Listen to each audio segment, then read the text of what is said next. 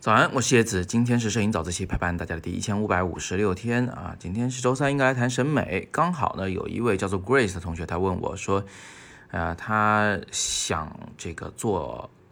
摄影师啊，独立摄影师，但是他现在的状况呢，是他是个全职母亲，有空闲时间想学学摄影，发展一下，不知道有没有这个机会能走上这个独立摄影师的道路。而且他说呢，年纪稍微大一点，就是四十了，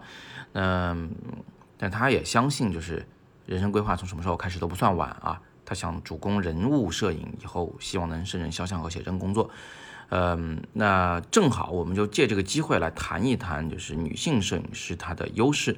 那男性摄影师呢，也别急着关掉我们的音频，因为他们的优势就是我们的劣势。我们应该想想怎么样去补足我们的短板。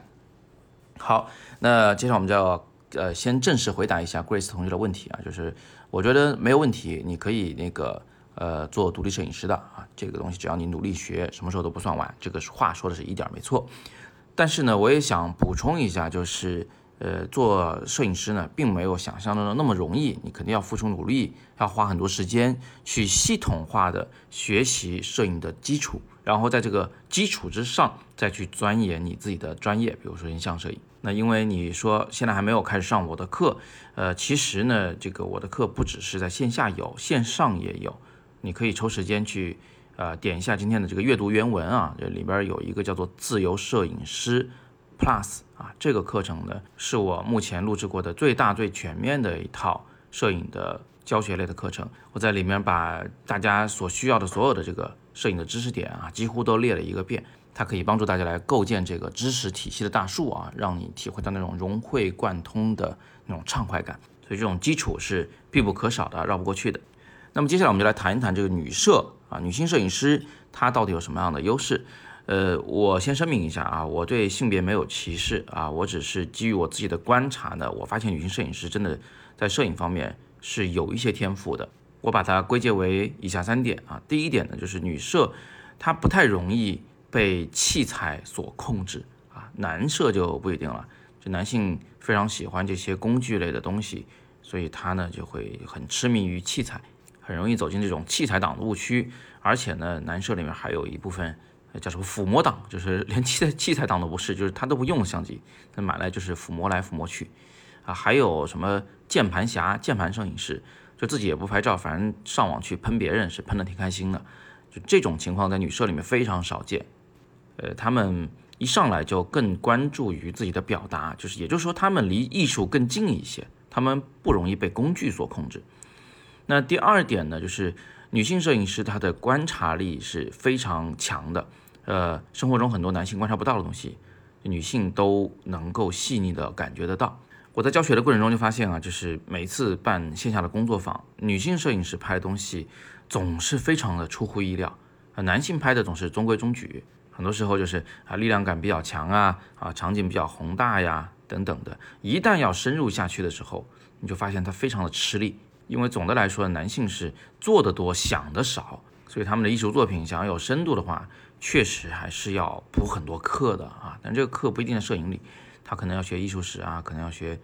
啊，比如说就多看点电影啊，啊，多看点文学的作品啊等等。那么第三，呃，女性摄影师呢，还有一个优势就是，嗯，我身边的女性啊，她们的兴趣爱好都普遍比男性要更宽泛一些，什么琴棋书画。茶酒诗画像，反正样样都来。有人呢是会骑马，有人会乐器啊，有人会跳舞。哎呀，反正就是都是才华横溢。到了男生这边呢，就是看个足球比赛了，是吧？各类球类运动了，啊，要不就是这个打个游戏啦。他们的生活相对比较单一一些，这就导致呃女性的摄影作品呢，它充满了各种各样的可能性，它可以跟很多其他的艺术门类做结合。比如说，新瑶同学最近拍的那个油画风格的人像照就非常好看，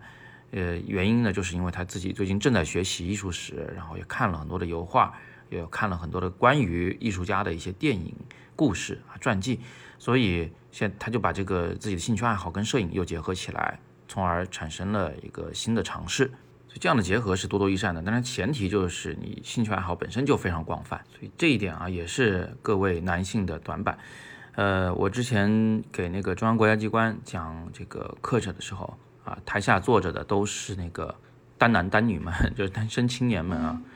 然后我教他们摄影，教他们怎么去欣赏美。然后你会发现，女生学得非常快，男生学得很慢。而且呢，你会发现女生们总是扎堆在一起聊得不可开交啊，非常开心，因为大家都有很多话题可以聊，呃，有很多爱好可以聊。那男生们呢，也只能扎堆在一起跟男生聊，他根本解决不了这个单身问题。所以从这个现象上也可以窥见一斑。你可以想想自己身边的女性朋友是不是也是这样子的？她们更愿意跟女孩一起玩，啊，跟男生聊的时候总觉得没有太多可以聊的。所以各位男士们啊，如果你们想让自己的摄影更进一步，请从以上三个方面去加油啊。第一呢是要摆脱器材的控制，不要被器材控制，应该由你来控制器材，应该这个重视是艺术的表达，而不是器材。第二呢，是要让自己的观察能力和对这个世界的感受能力更细腻、更丰富、更深入。第三是要尽力打开自己的世界，不要在一个舒适的小圈子里面，这去这样去过日子，否则的话呢，你的摄影作品也就是比较僵化的。好，那说到最后啊，我给大家推荐三位我的学生吧，他们都是非常优秀的女性摄影师。呃，一位呢是在杭州的冯新瑶，她是拍人像为主。然后是北京的林毅，他拍的人像啊、私房啊都非常有自己的风格。还有在深圳的涂欢同学，呃，他呢是一位拍孩子、拍儿童为主的摄影师啊，也拍家庭类的这种纪实摄影。我把他们三位的这个联系方式也放在下方，呃，大家可以和他们去学习交流。如果有拍摄需要，也可以去找他们。那至于 Grace 同学啊，你想成为独立摄影师，你可以跟他们去取取经，去问问他们的一些经验。别忘了啊！我一开始就跟你说的，就是要系统的学摄影。阅读原文里面就是推荐给你的自由摄影师 Plus 的课程。那今天我们就聊到这里。那明天开始呢，我们进入了春节的假期啊。今天也是咱们在年前的最后一期早自习，所以在这里呢，给大家提前拜个年，祝大家光圈大不如宏图大展，大吉大利，像素高更要吉星高照，步步高升。今天是摄影早自习陪伴大家的第一千五百五十六天。我是叶子，咱们在年后每天早上六点半，微信公众号“摄影早自习”，不见不散。